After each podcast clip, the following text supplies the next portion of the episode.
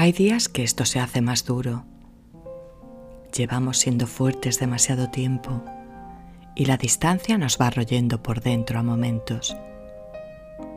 Sé que lo vamos llevando bastante bien teniendo en cuenta los kilómetros, el tiempo que hace que no pisamos España, la falta de abrazos, de amigos, de familia y las ganas de ver a nuestro hijo.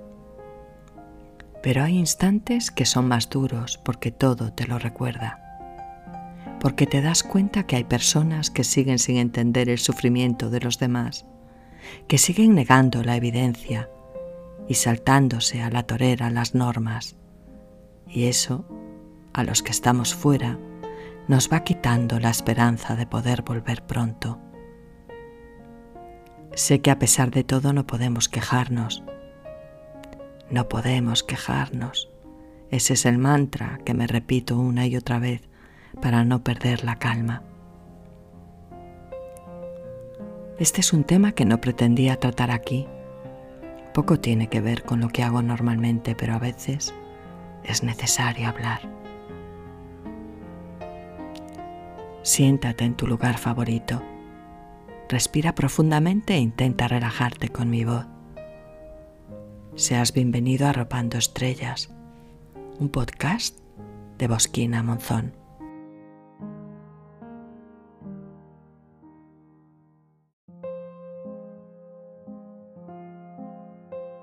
Hace días que Sydney amanece silencioso. Han parado las obras de la ciudad y eso se nota. Las campanas de la catedral llevan varias semanas sin sonar Solo se escucha el traqueteo lento y a veces algo triste del tram.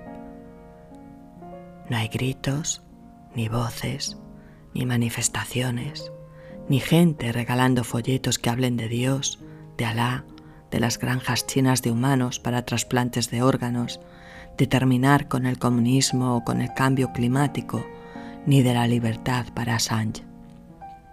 Sidney, como te digo, está tranquilo demasiado tranquilo. Pero pese a todo, los casos no bajan, las medidas tampoco. Lo único positivo es que hemos llegado al 14% de vacunados con las dos dosis.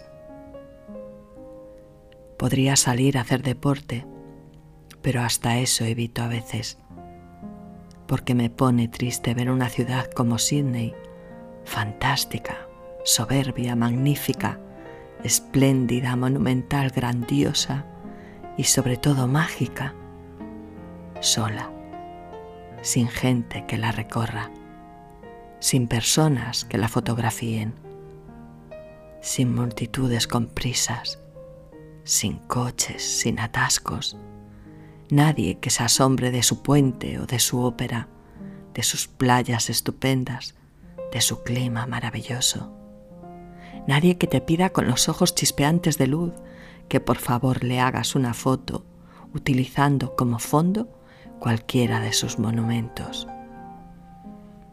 Los teatros se han callado, las luces se han apagado, los artistas callejeros han desaparecido de nuevo y las estrellas son el nuevo techo de personas que han perdido su trabajo. Los puentes como en los libros de intriga, acomodan a personas que no pueden pagarse nada mejor. Quizás hoy no te ayude a relajarte ni a dormir, pero a veces es necesario contar un poco de la realidad. Te espero si quieres la semana que viene y de nuevo estaré arropando estrellas. Intenta descansar.